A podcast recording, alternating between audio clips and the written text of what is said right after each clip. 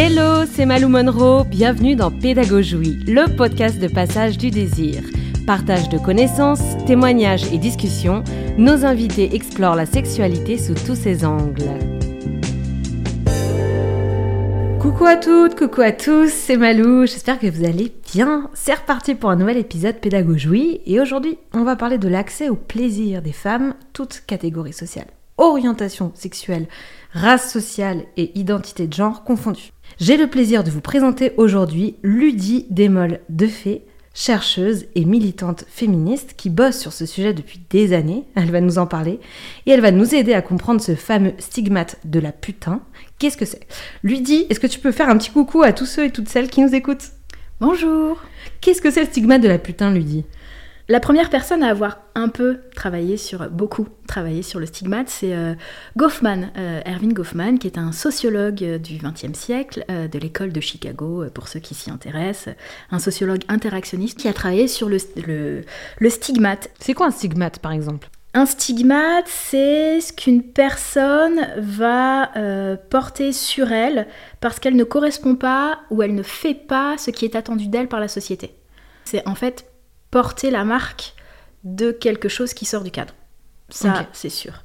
Euh, donc c'est vraiment le décalage entre les normaux et les anormaux. En fait, c'est ça, c'est le stigmate, il est porté par toutes celles et ceux qui sont considérés comme anormaux par la société. Euh, donc, euh, je vais citer plusieurs catégories les prostituées, les toxicomanes, les pauvres, les intermittents du spectacle. Des personnes malades, des personnes handicapées peuvent porter un stigmate et vont le subir. Euh, et les femmes, elles, vont porter le, stigmate euh, euh, de putain, c'est-à-dire qu'elles vont être rappelées à l'ordre dès qu'elles s'intéressent d'un peu trop près à la sexualité. D'accord. Donc, ça va être des violences qui vont être vécues du coup dans le cercle perso plus proche, intime, et aussi au niveau de la société. Quoi. Partout. Ok. Partout. Le stigmate de la putain. Donc, j'ai commencé avec Goffman qui parle de stigmate, et ensuite on va avoir euh, plusieurs chercheurs-chercheuses qui vont reprendre ce terme-là et qui vont parler précisément du stigmate de la putain. Donc on a euh, Lilian Mathieu, euh, on a Gail Fetterson et Isabelle Claire. C'est, pour, le coup, c'est vraiment ces travaux à elle que je vais, sur lesquels je m'appuie sur le stigmate de la putain et comment en fait les filles sont obligées de naviguer entre enfin elles sont contraintes de toujours répondre aux injonctions qui, leur sont faites. En gros, à l'adolescence, euh, il y a un moment extrêmement difficile pour les filles où elles doivent jongler, vraiment marcher en équilibre entre différentes injonctions. Donc par exemple, celle d'être féminine, mais pas trop, parce que sinon c'est des putes. Mm. Euh, celle de euh, euh, d'être gentille et douce et adorable, mais pas trop, parce que sinon elle pourrait accepter n'importe quoi et ce serait des putes ou des naïves ou voilà, il y a vraiment ce truc-là. Il y, a ce côté-là où quand t'es trop gentil, tu peux, tu peux, on peut avoir l'impression que t'es stupide ou un peu écervelé et tout quoi. C'est ça, et surtout on va essayer de t'arnaquer.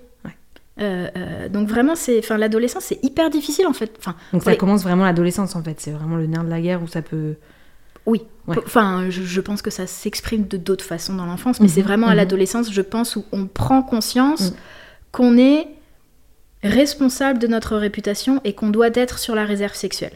C'est-à-dire ne pas montrer d'intérêt pour la sexualité, ne pas montrer euh, donc pour la sexualité et pour des choses qui seraient qui se rapprocherait un peu trop de la féminité, mhm. euh, enfin de la sexualité, pardon, je confonds un peu les deux, mais par exemple mettre une mini-jupe.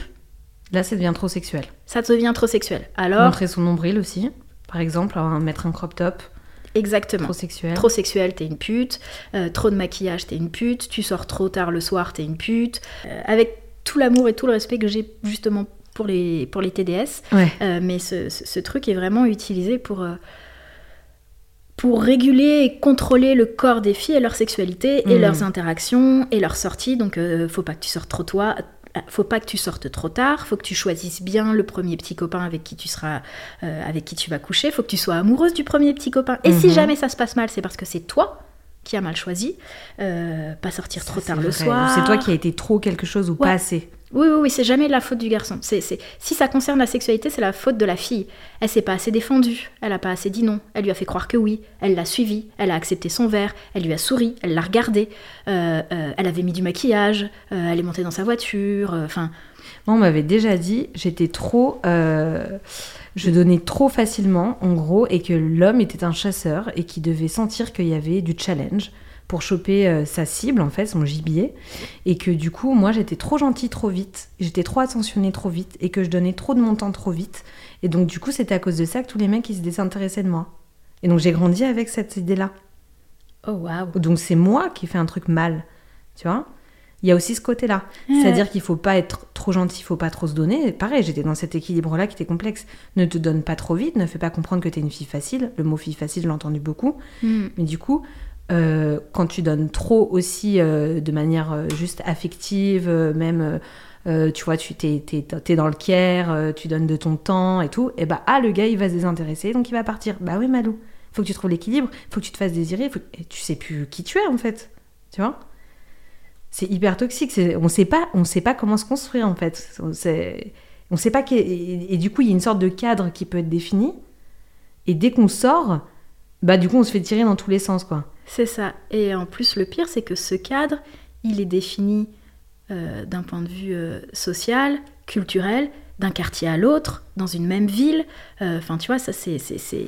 Donc les codes, à chaque fois, changent Ouais. de là où t'es. Enfin, euh, on voit bien que euh, on peut être une fille différente selon qu'on habite euh, dans un quartier euh, populaire, un quartier riche, selon qu'on habite euh, à Marseille ou qu'on habite euh, euh, dans le nord. Enfin, tu vois, par exemple, à Marseille, porter des shorts, c'est normal. Hmm. Ou en tout cas, dans les quartiers où moi j'ai grandi, c'est normal d'avoir des, des mini-shorts. Il y a des endroits où ça se fait pas. Toi, t'as grandi où du coup? C'est quoi ton parcours exactement? Euh, alors moi, jusqu'à 15 ans, j'ai grandi à Lille, Ouais. euh, dans un quartier... euh, dans un quartier plutôt pauvre, Mhm. dans un quartier populaire. Et ensuite, j'ai déménagé et je suis passée d'un immeuble, d'un- d'une zone d'éducation pro- prioritaire, propriétaire, quoi. non, pas du tout, hein, euh, je viens pas... euh, à euh, une zone où, euh, pff, je sais pas, 80% des gens étaient proprios de leur maison. Maison, tu vois, déjà, j'ai emménagé dans une maison, oh waouh Enfin, je suis passée d'un HLM à une maison, en Ouais. fait, où mes voisins avaient des piscines dans leur jardin. Hmm. Donc c'était un, un- un- un contraste assez dur. C'était quoi l'évolution au niveau des codes au début Quand t'étais dans des quartiers plus, plus populaires? T'avais quoi comme style d'injonction par exemple? Euh, alors moi, les... après je dis pas que c'est propre au quartier populaire, Bien sûr, c'est- c'est dans ton histoire à dans toi. mon histoire à moi, euh, les deux quartiers que j'ai fait, donc le, le premier qui était populaire, mais il y a plein d'autres facteurs qui viennent euh, dessiner socialement ce, ce quartier. Pas le droit d'être une fille, en fait. C'est féminine en fait du coup? Bah c'est Ça veut dire quoi être une fille? je- Enfin, j'utilise vraiment fille parce Ouais. que c'est comme ça que je le ressentais. Donc, euh, euh, pas le droit aux jupes, pas le droit au maquillage. Enfin, pas le droit. Si, bien sûr. Mais on te rappelle que c'est pas bien en fait. Hmm. Et que t'es un peu une pute, si euh, une pute ou une salope. euh, Parce qu'en fait, je suis, en- je suis en- Alors, je vais faire un petit aparté, mais je suis un petit peu embêtée à utiliser le stigmate de putain et à utiliser pute comme insulte Hmm. parce que je suis une militante pour les droits des TDS. Euh, donc si j'utilise les termes pute et salope, c'est en termes de, de- de comment la société... Tu peux En- juste préciser TDS juste aux Ah, auditeurs pardon, auditrices parce que euh, peut-être que tout le monde n'a pas ça.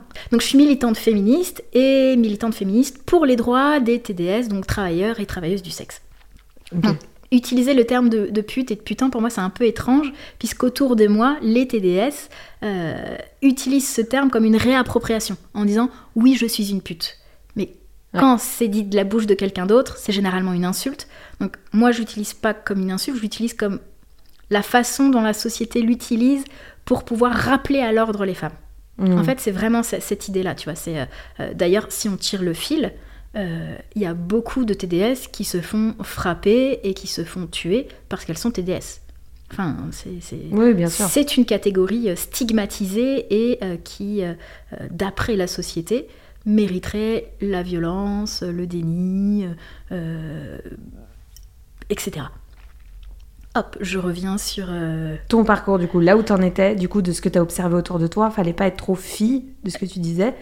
C'est ça, pas à être trop fille et pas à être trop fille. Je parle pas seulement de, de, de l'habillement, du maquillage, etc.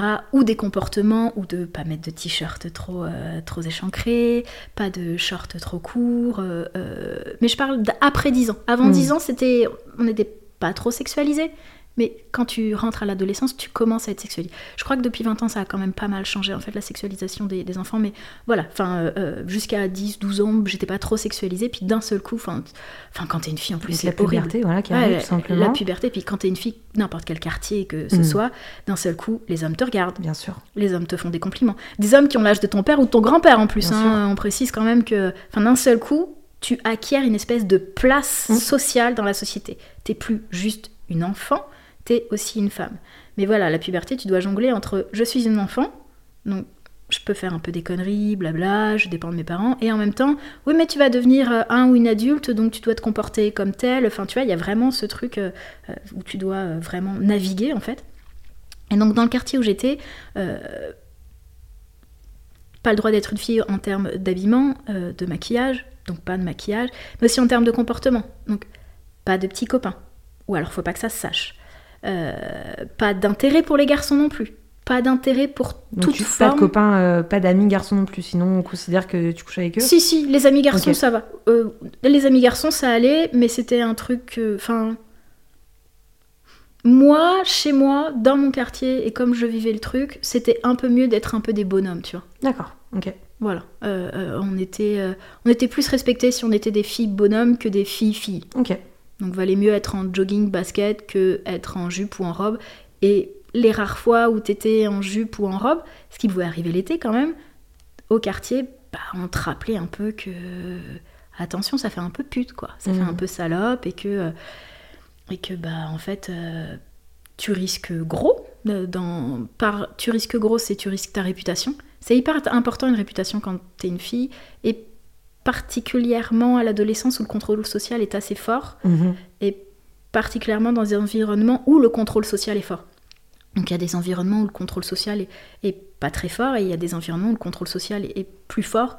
Euh, donc euh, bah, Et t'as trouvé que dans l'autre, du coup, dans l'autre partie de ta vie où tu t'es retrouvé dans une classe sociale un peu plus élevée, le contrôle social était moins fort? Il était pas pareil et il Pas était pareil, mais Ouais. il y en avait quand même un, non? Oui, il y en avait un, mais qui était pas du tout au même endroit. Et, euh, et je suis, je suis pas vraiment certaine que ce soit lié euh, uniquement euh, à, la, à la classe sociale. Mais moi, c'est le truc vraiment que j'ai remarqué. C'est, enfin, ça a été un changement radical de classe sociale.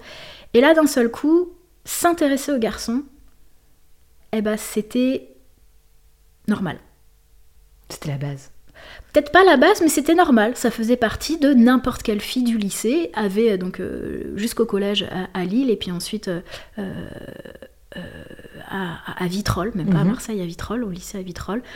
Euh, D'un seul coup, bah, c'était euh, c'était normal d'avoir un, de s'intéresser aux garçons. En tout cas, c'était normal et de, de sortir avec un, un garçon, c'était aussi normal. Ce qui était pas envisageable, ou alors de façon cachée. Parce que, faut pas se mentir, on avait quand même des histoires, on avait ceci, cela, euh, mais c'était de façon cachée, tu vois, ou alors Mhm. c'était dans des cadres bien définis, euh, euh, etc. Ok. Et ce qui était assez étrange, c'est que chez moi, j'avais euh, une éducation assez, euh, assez euh, euh, sex positive. Pas du tout le terme que ma mère aurait employé, parce qu'elle le connaît pas, je pense. Mais c'était un peu, enfin, tu vois, j'avais entre 10 et 15 ans, elle a dû me dire quelquevoir, euh, tu sais, les filles aussi ont le droit de se masturber, de, Mm. déc- de découvrir leur corps, leur plaisir. T'as même le droit de le faire avant de, de- de- d'avoir une sexualité avec un garçon. Bah, ne serait-ce que pour savoir comment tu fonctionnes, euh, ce qui t'excite, etc. Celle, t'en as parlé comme ça, au premier abord, ou toi, tu commences à poser des petites questions? Non, non, ma- mère a toujours été assez. euh, assez euh, Moteur, en fait, dans ton éducation sexuelle, quoi. euh, ouais, ouais, ouais. Euh, euh, déjà parce qu'elle m'a eu très jeune, Mhm. euh, même si elle m'a eu. euh, elle est tombée enceinte alors qu'elle était mariée, elle a accouché, elle avait 19 ans. Ok. Donc je pense que ça change aussi beaucoup de choses. Euh, euh, je vais lui donner les trucs que j'aurais voulu avoir en plus. Donc ma mère a toujours été euh, très décomplexée au niveau de la sexualité, à, me mettre mal à l'aise en fait. Et, donc j'avais une, éducation assez, assez, ouais, assez sex positive de explore ton corps, etc. Et en même temps, dès que je sortais de la maison, T'avais un putain de, de froid, une douche froide, quoi. C'était pas le même délire. C'est ça. Et je t'avoue que ce côté de, euh, euh, d'avoir un espace où l'exploration sexuelle, l'exploration même du désir, mais, pas forcément se, se toucher, mais d'avoir l'autorisation d'avoir du désir et d'avoir l'envie d'exploration, venait se confronter à l'interdiction totale et absolue de s'intéresser à toute forme de sexualité. Au risque de. Parce que on va parler de stigmate de la putain, mais c'est quoi le stigmate de la putain? Bah, Le stigmate de la putain, c'est si jamais je m'intéressais à la sexualité, j'étais considérée comme une pute. Donc je vais prendre un petit exemple personnel et je vais parler d'agression sexuelle, j'en suis navrée. Euh, je sortais avec un garçon. Et en fait, ce, le frère de ce garçon s'est permis de me mettre plusieurs fois des mains au cul parce que comme j'avais laissé son frère faire, eh ben j'étais une fille facile. J'étais une pute. Ok. Ah ouais. En sachant Et il, répond, il le voyait ou pas ton copain? Bien sûr. Et pour lui c'était normal? Ça le faisait rire. D'accord. Parce que je pense qu'il me voyait aussi comme une pute en fait. D'accord. C'était, euh, c'était euh, puisqu'elle a accepté euh, que je mette ma main dans sa culotte. Ouais. Si tu m'écoutes, je ne voulais pas que tu mettes ta main dans ma culotte. Mais je m'en rappellerai toute ma vie. bien ma main dans ta culotte. Ah, c'est le lapsus. oui, ça aussi, il m'a un peu forcé. non, mais vraiment, tu sentais qu'il y a aussi, du coup, il y avait des, bugs au niveau du consentement ou Mais bien sûr, mais bien sûr. C'est lié, quoi. Bien sûr, c'est-à-dire à partir du moment où tu es considéré comme une salope, bah, c'est open bar, en fait. Et si tu refuses, bah allez, vas-y, décoince-toi. Enfin, tu vois, il y a du chantage affectif derrière. Euh, euh, c'est ce que, euh, avec Diane Saint-Réquier de Sexy Souci, on appelle mhm. Suce-moi si tu m'aimes. Mhm. Tu vois, c'est ce truc à l'inverse de bah, si tu m'aimes, tu dois céder à certaines pratiques mhm, sexuelles. sinon, ça veut dire que tu m'aimes pas. Et donc, t'es une salope. Enfin, tu vois, dans, tous les cas, on est perdante en fait. Hein. on se fait avoir dans tous les sens. Ouais, ouais. Ça me fait penser à une anecdote où c'est, ça peut se retrouver même plus tard, hein, même dans la vie d'adulte, où en gros tu peux avoir euh, des rapports sexuels avec une personne sans cadre, on va dire, euh, de relation amoureuse, quoi que ce soit. Juste ça arrive un soir, on a envie, mhm. on, a, on se désire, on a envie, on le fait, et puis il peut se découler plusieurs, plusieurs mois euh, entre temps. Et quand les deux personnes se retrouvent pour boire un verre et peut-être le refaire, mais rien n'est obligatoire, rien n'est sûr. Ça peut arriver que la personne en face dans cette anecdote, donc c'était une personne de sexe masculin, qui euh, considérait que comme on l'avait fait six mois avant, et eh ben, excusez-moi, ma voix pète un câble tellement cette histoire m'a énervée. et eh ben, c'était une évidence que ce soir ça allait se reproduire. Et donc du coup, il y avait plus de barrière au niveau du consentement, et c'était bon bah comme peut-être je sais pas si dans sa dans sa tête c'est dit c'est bon c'est une pute c'est une putain mais en gros c'est bon le champ est libre en fait parce que en un soir, ça s'est passé, donc six mois après, ça peut se repasser en un soir. Et du coup, il avait pris sa main, ma main. On était dans un bar, on, discutait, et puis il a bu quatre shots, et à partir de là, il s'est dit, allez, c'est bon. Il a pris ma main, il l'a posée sur son entrejambe devant tout le monde, en mode, euh, voilà comme elle est dure euh, pour ce soir. Alors que moi, j'avais pas du tout prévu ça. Moi, c'est en mode, ok, bah tiens, on peut se revoir et boire un verre, puis on verra. Et donc il y a ce côté-là un peu, c'est que dès que tu ouvres la petite boîte et tout machin, il y en a, il y a certaines personnes en face qui disent ok c'est bon, étiquette, euh, ouverture facile, j'ai plus trop d'efforts à faire et puis autoroute quoi.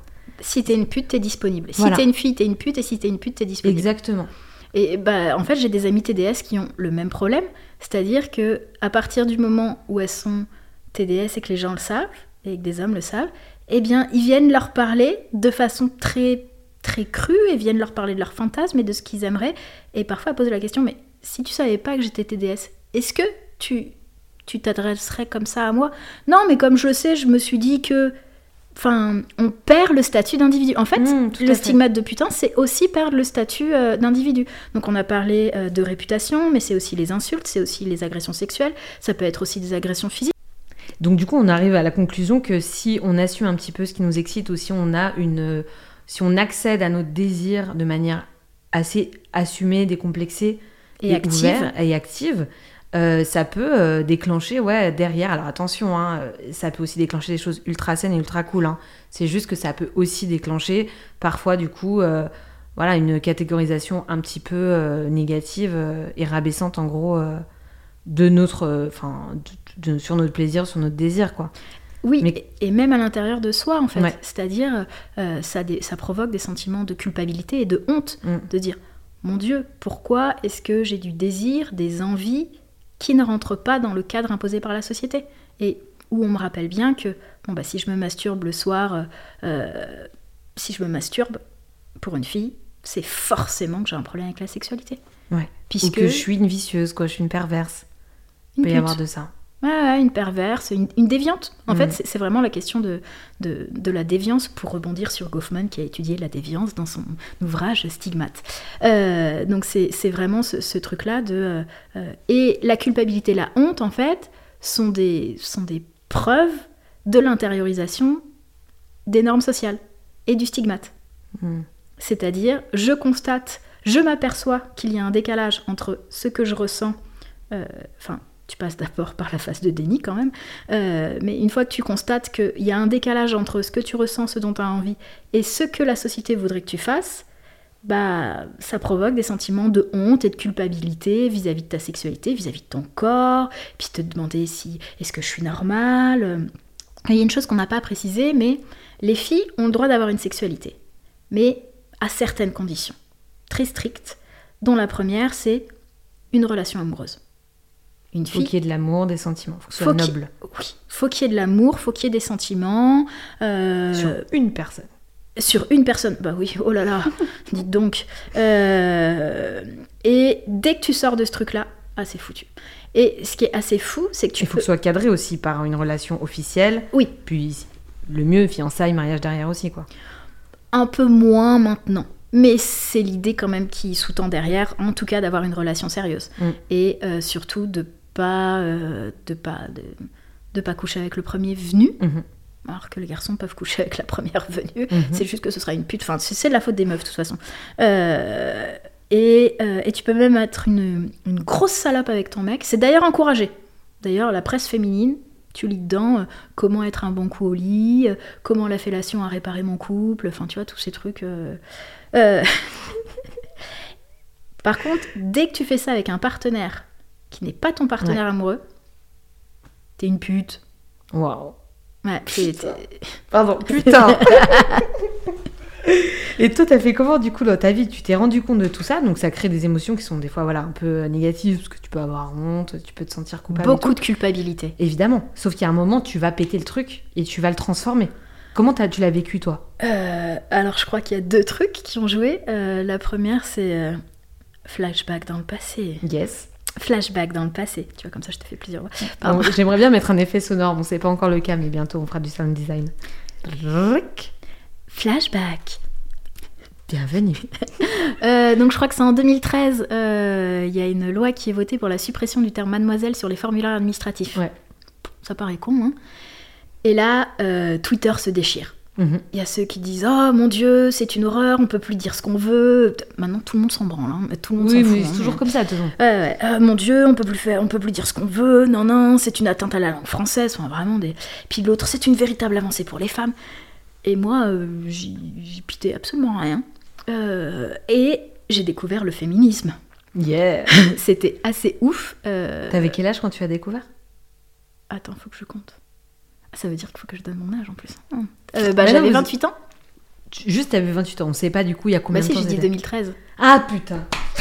Elle est plus concentrée que moi. Bon, euh, oui, parce qu'il y a des. En fait, je suis désolée, je vais me faire des apartés. À un moment, faut que tu me dises stop. Mes étudiants, pendant le- quand je cherchais, euh, tu sais, tu vas taper ton nom dans Google pour voir un peu. Et en fait, il y avait pas mal de gens qui tapaient euh, mon nom suivi de âge pour savoir mon âge. Trop bizarre. Dingue. Bah, parce qu'en fait, ils savent pas quel âge j'ai. Non mais c'est assez troublant là, vous voyez pas les auditeurs et les auditrices, mais je n'arrivais pas à, à connaître son âge, à imaginer son âge. C'est vraiment, t'as une- un mélange de maturité, euh, de jeunesse, de fraîcheur. C'est comme moi, où personne ne sait quel âge j'ai. Et vous ne le saurez jamais. Oh. Merde, j'allais demander quel âge t'as. Non, je ne le dirai pas.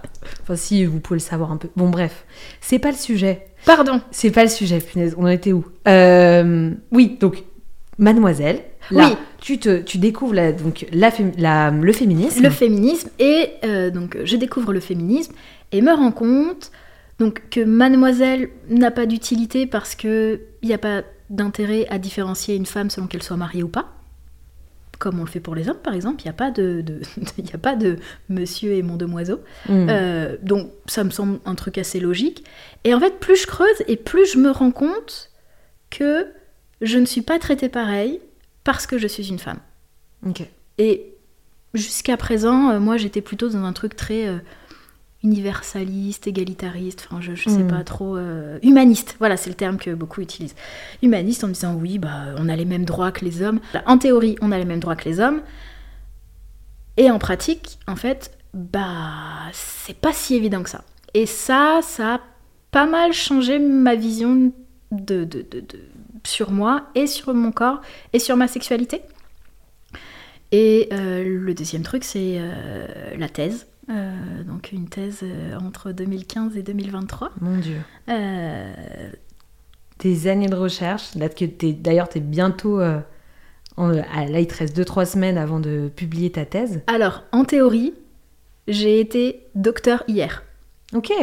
Bravo. Bah écoute, j'espère. Bravo. Merci, merci. En théorie, hein. en théorie, hier, je suis devenue docteur.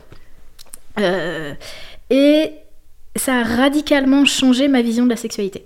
Euh, C'est-à-dire que je me suis rendu compte que nous, les femmes, étions élevées à avoir une sexualité dédiée à l'autre. Hyper logique, hyper basique. Mais en vrai, ça vient s'immiscer dans des, interstices un peu, un peu spéciaux. C'est-à-dire que avoir du désir propre, Ouais. En dehors d'une relation amoureuse, c'est être une salope. Mhm. Et que le féminisme m'autorisait, en fait, à euh, toute cette honte et la culpabilité dont je te parlais là, ben en fait, le féminisme venait me dire c'est la société qui fait que tu as honte et que tu te sens coupable. Mais tu n'es pas déviante, tu n'es pas anormale. Tu as le droit, en fait, c'est ça. Le féminisme, en gros, il m'a dit tu as le droit d'avoir du désir sexuel.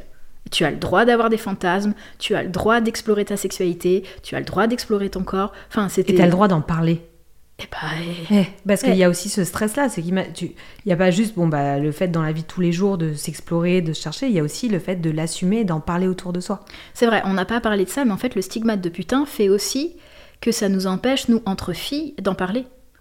Ou même euh, entre filles, entre nous, Oui, mais aussi d'en parler autour de nous. ah bah encore plus. Exactement. Enfin, ça va pas. Il, la- la- la- il faut qu'on soit pas, con- il ne faut absolument pas qu'on soit considéré comme des, comme, comme des salopes. Et euh, on doit donc être dans la, dans la réserve, en fait.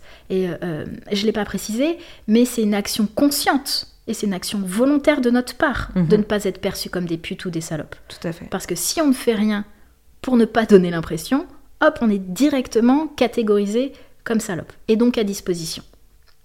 Euh, et donc, d'un seul coup, avec le féminisme, c'est ça. C'est j'ai le droit, et j'ai le droit même d'en parler. Mm. Euh, parfois, on me demande pourquoi tu as fait une thèse, et je dis c'est pour parler scientifiquement de cul. Ouais.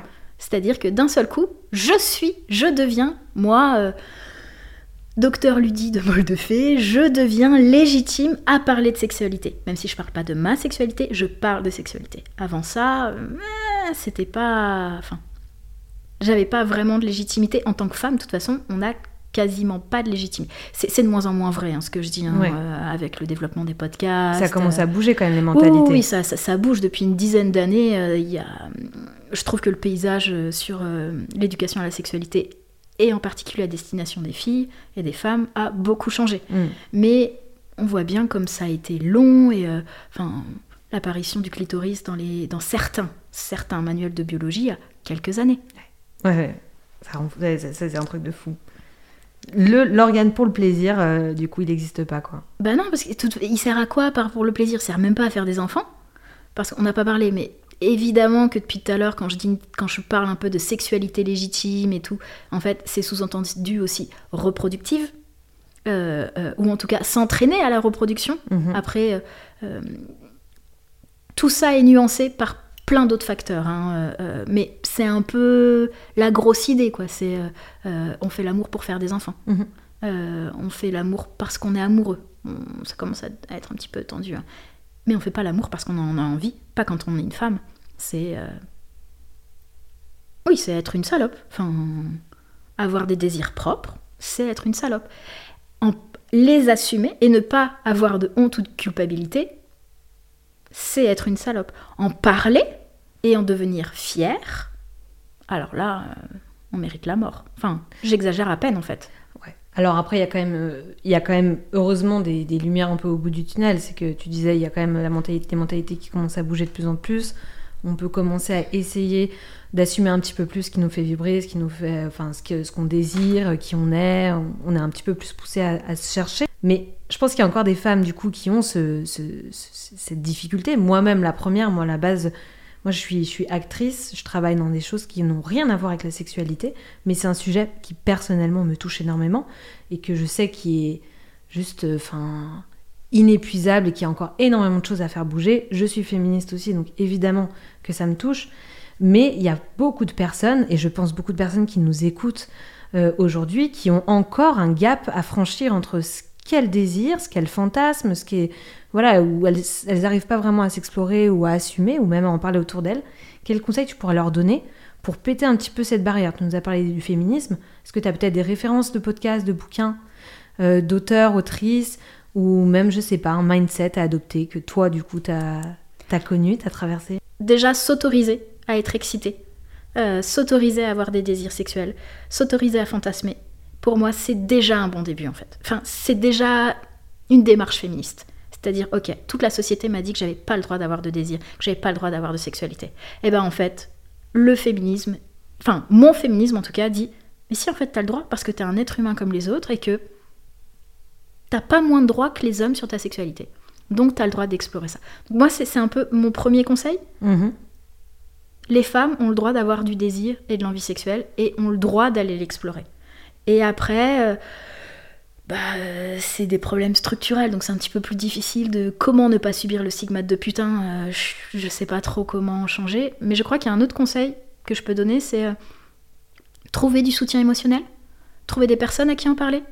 Euh, euh, Sur quoi? Sur internet par exemple? Des sur assos? Internet, des assos, euh, se rendre compte que. T'as des noms d'assos en tête par exemple? Euh, non, mais on peut regarder par exemple ce que fait Sexy Souci, euh, Mhm. qui fait des capsules de- d'éducation à la sexualité sur France TV slash, et où Diane Saint-Réquier explique un peu plein de choses autour de la sexualité, et de façon toujours très euh, sexe positive, c'est-à-dire la sexualité n'est pas une honte, n'est pas un tabou, et n'est pas quelque chose d'horrible, mais quelque chose qu'on peut aborder avec, euh, avec beaucoup de fun, de joie, euh, d'amour. Bien euh, sûr, ça peut même être une sans source amour. incroyable de plaisir.